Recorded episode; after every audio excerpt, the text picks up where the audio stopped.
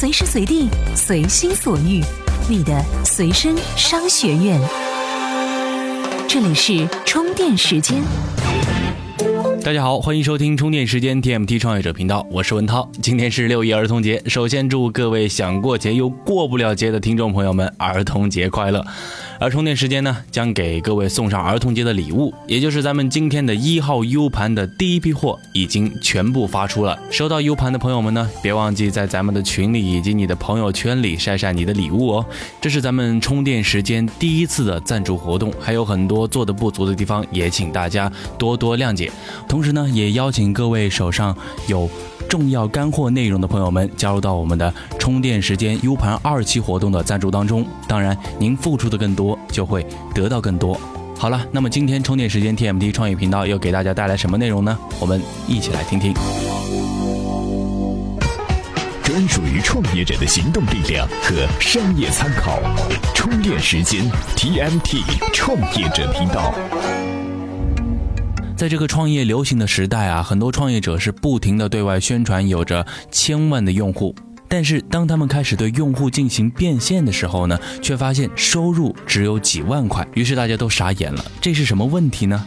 有的人说是变现方式的问题，有的人说是策略的问题。其实这最根本的还是用户的问题。这种问题的出现有一个很明显的原因，就是他们很长一段时间来，很多人对于用户特征的识别出现了很多的误区，以至于把不是用户的用户当成了用户，做了很多无意义的工作。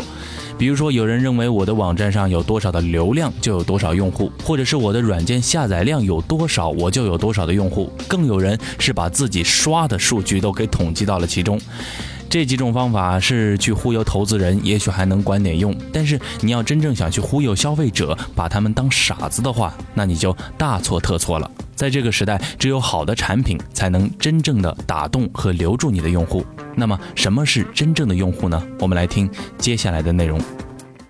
什么是用户？估计百分之九十的人不知道。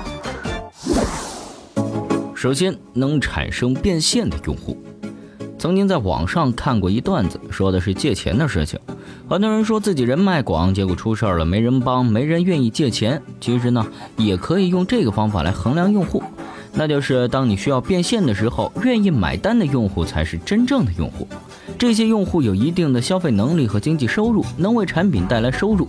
如果你有一百万用户，当你需要变现时，有五十万的用户通过购买的方式为你买单，那么你的真实用户就是五十万，变现率是百分之五十。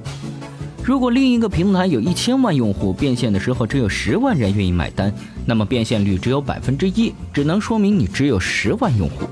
所以，第一点，能为产品产生变现的用户才是你的真正用户。第二点呢，就是对产品有忠诚度的用户。用户对产品有一定的忠诚度，不会因为外界环境的改变而改变自己的选择。这种用户是认可产品的，并且愿意一直使用。比方说，喜欢买苹果的用户，即使有人给他说小米的手机跑分如何快，功能多齐全，性价比如何高，他还是会选择苹果。因为我们知道，即便小米跑分快、好玩，它最适合的一群人还是那些喜欢倒腾手机的程序员们。而对于喜欢苹果的用户来说，他们就是喜欢苹果对稳定、安全、简单、一致性的要求，而这就是用户的忠诚度。这样的用户才是产品的真正用户。那么第三点就是对产品有口碑贡献的用户，这种用户是非常认可产品价值的，并且愿意为产品做免费的宣传。能为产品带来口碑效应，比如我曾经为优步推荐了十几个用户，因为其价格确实便宜，而且叫车速度快。对于我来说，我就是优步的用户。所以说，真正的用户是认可产品价值，对产品有一定的忠诚度，能为产品贡献口碑效应，并且愿意对产品进行消费的人。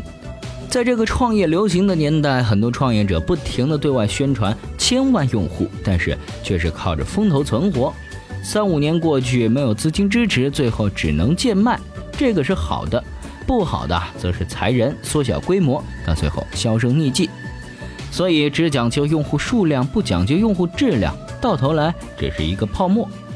我们做产品，不要看用户有多少，要看用户的质量，要看用户的变现率，要看用户的价值。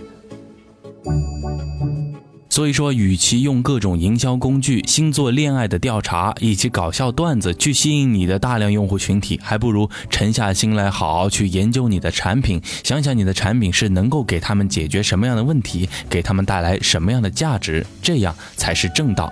那么，以上内容呢，要感谢专栏作家李建华的支持。哎，涛哥，你说咱们这 U 盘才卖了一百多个，那我们用户是不是只有一百个啊？那不是嘞，我们有几十万的听众嘞，我们有几十万的用户嘞，这才开始的嘛。这里是充电时间 TMT 创业者频道。欢迎回来，我是文涛。我想大家多多少少都有点了解，现在的互联网啊，那已经是一个你抄我，我抄他的时代了。就好像那句俗语说的一样：“天下文章一大抄，看你会不会抄。”于是呢，我们的产品创始人啊，都会有这样一种苦恼：悬梁刺股是熬了好几个月才做出来的产品，结果刚一面试就让竞争对手给学走了。告他吧，无止境的诉讼过程会拖累整个公司的发展；不告吧，那显然不是爷们儿的。做法，那怎么办呢？最好的办法还是尽量去规避这种风险。那规避风险该怎样做呢？有人是给出了这样的答案：最好是先把企业内部的产权保护规则给制定好。那制定内部规则又该怎样去做？我们来听听接下来给您分享的内容。初创企业保护知识产权的三大协议。想要从内部规避知识产权风险，就得先从身边的员工开始，签订好下面这三大协议。首先呢是职务成果归属协议，这份协议的作用是把员工在企业工作期间创造出的成果确定归企业所有。比如说技术型成果，专利申请权就应当归企业所有；如果是内容型的呢，那著作权就是企业的。如果是品牌型的，那商标申请权就是企业的。初创企业呢，有一个很大问题，就是容易分裂。有的员工拿着自己履职期间获得的成果出走，甚至是变成了竞争对手。如果有了职务成果归属协议，那企业的维权就比较方便了。这第二个呀，是要签订一个保密协议。企业能在激烈的市场中立足，肯定是有独到之处的。但是这个独到之处，如果被竞争对手知道了，那竞争优势就会大打折扣，甚至是不复存在了。这个独到之处呢，就是我们常说的商业机密。保密协议呢，就是对员工保守这个秘密进行书面规定的。那举个例子吧，比如说呢，一家饼干生产企业。味道好，产品内外销都有，渠道也很多，线上线下都涉及到了啊。那这样的企业呢，有哪些商业秘密呢？首先是生产环节，企业呢会购买很多原材料，供应商名单和价格信息呢都是机密。产品销售渠道中的客户联系方式和供货价格，淡旺季每个月不同的出货量，销售策略。定价策略、渠道管理方式等等，这些呢都属于商业机密，这些都是传统企业的。那么互联网企业的商业秘密呢，就更不容易察觉了。比如说一个网游公司，不论是客户端还是服务器端，不论是原程序还是目标程序，既受著作权保护，又受商业秘密协议保护。对于网游公司而言，和程序同样重要的是用户的游戏数据，包括注册信息和游戏产生的角色信息、装备数据等等。这些数据啊，因为没有独创性，不受著作权保护，但受商业秘密保护。如果企业和员工签订了保密协议，则员工泄露这些信息将面临严重的法律后果；如果没有，那企业就很难追究了。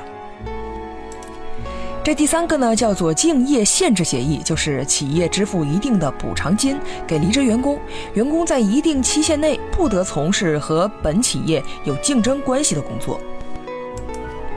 很多人认为呢，这是个防君子不防小人的制度。如果企业一定要雇佣一个重要人才，为了规避竞争限制，完全可以让他在家办公，这样呢，原雇主就很难取证了。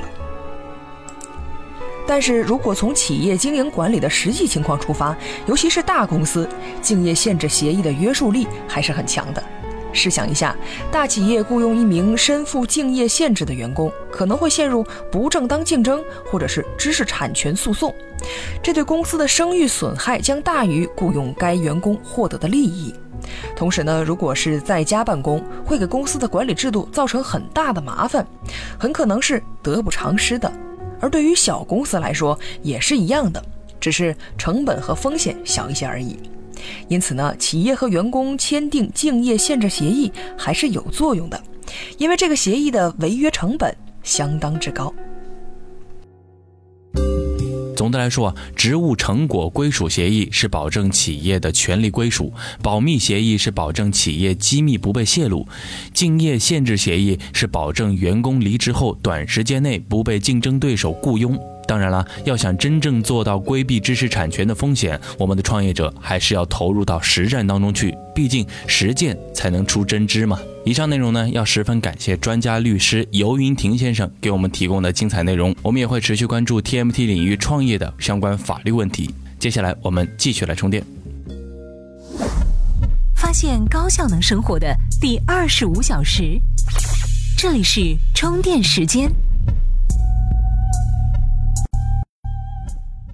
欢迎回来，我是文涛。不知道各位听众朋友会不会有这样一个逻辑：只要是线上找客户、线下做服务的创业项目，都可以归到 O2O 里面去。其实啊，这样说并没有错。但是呢，撮合经济和分享经济同样也可以这样去定义。这两者和 O2O 一样，也都催生了现在大量的创业企业。那这三者到底有什么样的区别呢？我们的创业者又该如何去选择？我们接下来给大家说道说道，撮合经济、共享经济、O2O 都是些什么鬼？我们先来说说撮合经济。这是做复杂交易决策时候的一种模型，比较典型的就是买房网这种资讯平台，走的是比较轻的信息整合模式，对整个服务的流程不太进行干预，更多的时候只是把不对称的信息给到交易双方，让他们按照流程去完成交易就好。所以这种平台最应该注意的就是高效率的信息匹配和高品质的交易质量。做好这两点，并达到一定体量后，它的生态系统就形成了。客观地说，撮合经济的创业者需要对整个行业有非常深的理解，因为各个行业都有明显的行业特征在里面。所以，最好的团队搭配应该是一个搞互联网的是 leader，一个懂行的是共同创始人。我们再来说说分享经济，最典型的就是 C to C 模型，供给方是用户，接受方也是用户。比如说滴滴打车是 O to O。滴滴拼车就是分享经济，在这种模式下，提供服务的是个人供应商，这些人并不会在一开始就理解你对服务的定义。所以，如果想把 C to C 这件事情做好的话，我们的创业者对服务本身的定义要做得很精准，并且还要花很多时间去教育这个市场。比如说，对拼车和房屋共享这种模式的供应商而言，这些收入本来就不是他们的主要经济来源，尤其是在中国，想要说服人家把房子拿出来和别人一起住，应该是相当困难的。所以，你是不是这个行业的不太重要，重要的是运营或者 IT 能力方面的要求。最后，我们再着重说说 O2O，和共享经济一样，O2O 通常是比较重的，很多项目都是需要自建线下团队的。即便不是自建，他们在线下也要找商户做供应商。在早期，大家都差不多，没有太多核心竞争力，拼的就是执行力，谁跑得快，谁就能形成强硬的护城河。而且，这个护城河有可能是综合而非单点的护城河。以美团为例，它在吃饭卖服务这件事情上，其实是有一套复杂的采购系统。它的供应商基本上都是小商户，如何去采购，如何去筛选好的产品，如何决定上架还是不上架，整个的促销系统一定是要有一套巨大无比的 IT 系统在管理的。这套系统就会让你一个新来者，就是拿十倍的钱也没有办法砸下来。因为这一套东西的构建，首先肯定是人工的方法，到后来被训练成 IT 化的方法，最后通过系统方法固化下来，并且不停的优化。这个逻辑也可以这么表述：如果你的前台对用户的体验做得足够好，密度足够高，那么你后面的实体供给就会变得很充分。实际供给更充分后，你的前端体验就会变得更好，这个正向循环就这么起来了。总的来说，太复杂的模型其实不太适合做互联网创业，因为未来你得把项目复制到其他城市去，所以你的业务必须得有一定的复制可能性，才能把这个可复制的规律总结出来。所以啊，我们现在的创业项目很多都是属于这三种模式的。如果大家想要更深入的了解 O2O 的行业知识呢，敬请期待我们正在筹划的特辑系列《一万秒搞定 O2O》。听完之后呢，保证是再也没有人能用一些花里胡哨的 O2O 理论来忽悠你了。关于刚才的内容呢，我们要感谢经纬中国合伙人肖敏给我们贡献的卓越智慧。如果您觉得我们有点意思，别忘了加我们的微信公众号“充电时间”哦。你也可以去我们这公众号里面随意点点哦。其中有惊喜。好了，以上就是本期充电时间 TMT 创业频道的全部内容了。感谢您的收听，我是文涛，我们下期再见。这里是 TMT 创业者频道。